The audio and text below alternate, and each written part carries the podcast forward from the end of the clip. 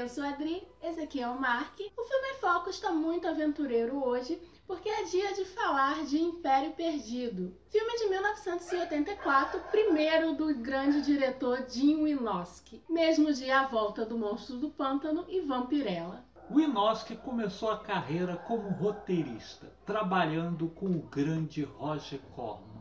Porém, Império Perdido não foi produzido por Corman, foi produzido com um camarada aí, dono de um cinema. Em uma entrevista, o Wynorski afirmou que colocou todo o seu coração nessa sua primeira oportunidade como diretor.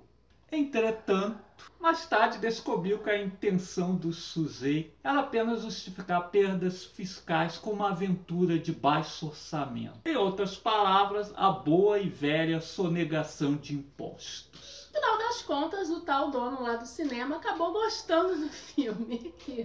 E, e aí ele acabou exibindo no, no seu cinema, assim, que acabou fazendo uma graninha lá na época, né? Como o Mark disse, o Roger Corman não produziu esse filme, né? Ele apenas emprestou o seu estúdio, né, para que ele fosse filmado. E na verdade, acabou que o mestre detestou o primeiro filme do seu, de um dos seus pupilos, né? Que ele tinha vários pupilos, né? Pô, demais dele. É. Pô, de escocesa é o. Mas ele foi legal, né? Ele disse que é, o filme até tem né, uns enquadramentos interessantes. Eu até imagino Sim, quais sim. enquadramentos que ele achou interessantes. Bastante, bastante. É, e, e disse que as garotas eram muito bonitas. Foi isso que ele tem a dizer sobre o filme. É. Império Perdido, o Inosuke deve ter achado que seria seu primeiro e último filme, pois decidiu juntar todas as suas ideias em um lugar só. Tem ninjas, um trio de moças a lá as panteras, torneio de artes marciais, briga de presidiárias, máquina de destruição mundial de vilão de 007 e um gorila. Ou seja, um filme completo. Império Perdidos abre bem, com decotão, e logo a seguir uma incrível sequência de ação, onde ninjas armados de ioiô roubam um artefato misterioso.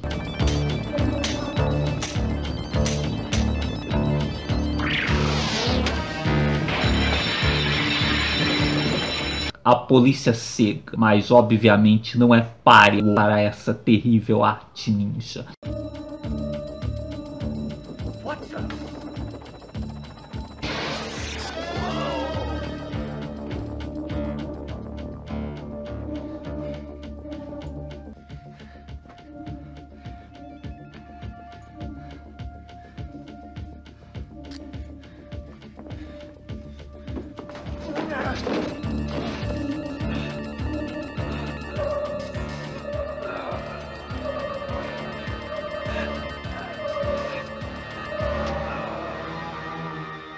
Mas o que os ninjas não sabem é que um dos oficiais mortos é irmão da policial Angel Wolf, que jura vingança. Angel é uma mulher intrépida e corajosa. Veja como ela acaba sozinha com a gangue do Maradona, que resolve encarar uma arma de fogo com uma faquinha.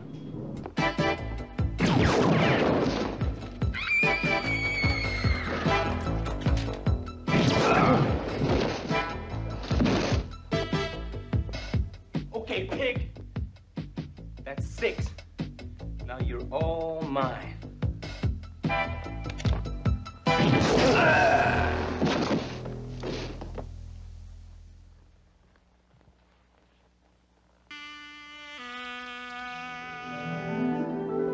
Sobre a triste sequência em que Angel é informada da morte de seu irmão, duas curiosidades.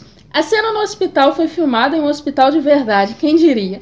Mas Wynorski não deu sorte. Ocorreu uma emergência e a equipe teve que se retirar rapidamente, de modo que a cena foi feita em um take só.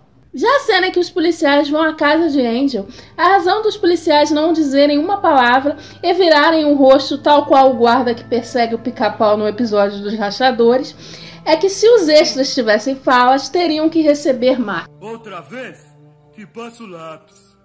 Angel e seu namorado, o também policial Rick, investigam a morte do irmão e descobrem que o roubo tem a ver com o misterioso Dr. No, digo, Dr. Sindo, vivido por Angus Screen, Ele mesmo, o Talman de Fantasma, o grande clássico de 1979.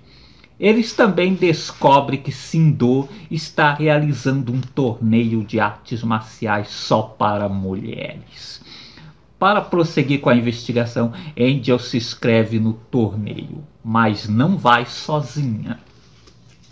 Isso mesmo, Angel reúne mais duas amigas. A primeira parada da policial é para pedir auxílio ao White Star, uma guerreira feiticeira índia de peito, vivida por Raven Delacroix, que também é responsável pelos belíssimos figurinos do longa.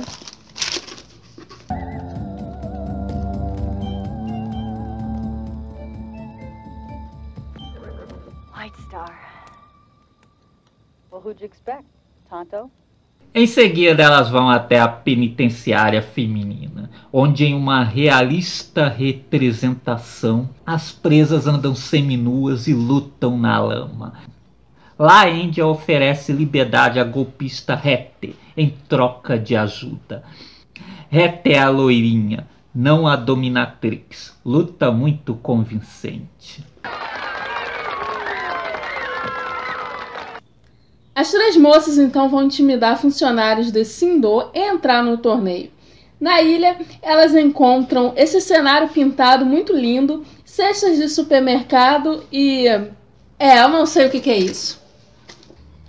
Entre exames e Olimpíadas do Faustão, as panteras não têm muito tempo para investigar. Além disso, são vigiadas de perto por aranhas eletrônicas. Quando finalmente descola um tempinho, White Star encontra uma das escravas da ilha e presencia as malvadezas do bando. Inclusive o pai do Anthony Kidd, vocalista do Red Hot Chili Peppers. E não, não é meme nem zoeira com a semelhança física. É, John Kidd, mais conhecido como Black Damage, apareceu em uma porrada de filmes de ação nos anos 80, incluindo o primeiro Máquina Mortífera. O goreirão aí não estava no script. O maquiador Steve News chegou no set com essa fantasia no porta-malas. E o Inoski, gênio que é, pediu para o cara vestir a roupa e participar do filme. É um visionário. Chegamos então aos empolgantes momentos finais, com várias coisas acontecendo ao mesmo tempo. Angel encara uma batalha mortal.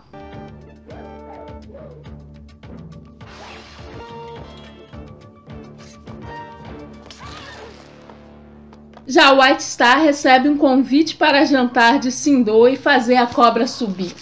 won the right to remain here forever at my side. Pity the losers. I will reward you with great wealth, great secrets. Behold, behold, behold the face of the Gorgon!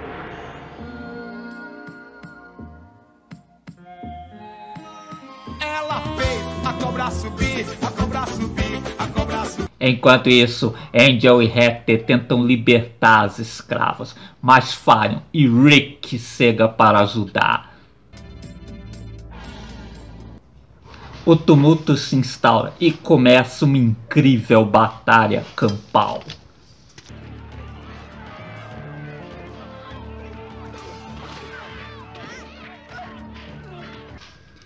Encalço de Sindô, Angel descobre sua real face e sua terrível arma desintegradora com formato fálico. Angel é capturada, mas é Rick quem salva o dia.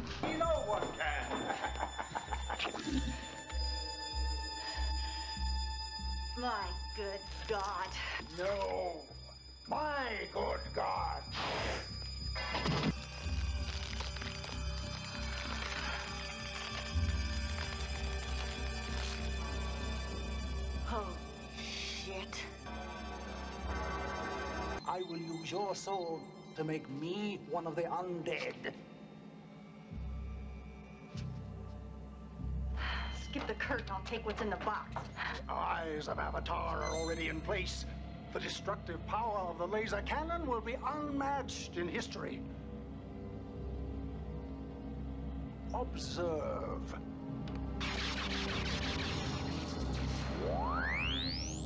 Now, where was I? Absolutely nowhere.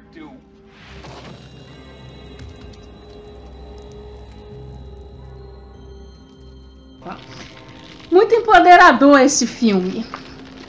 Vale destacar ainda a ousadia do diretor em juntar tantos elementos. E o humor sempre bem colocado.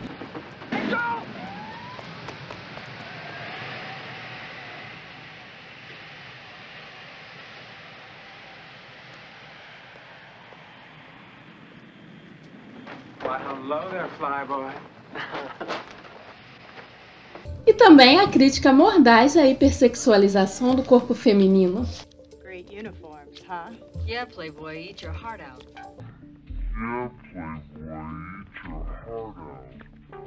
Mas e aí, Marco, o que você achou desta bela aventura? Porra, cara, que eu gostei, né? Tem muitas qualidades. Sim, porra, demais. Qualidades monumentais.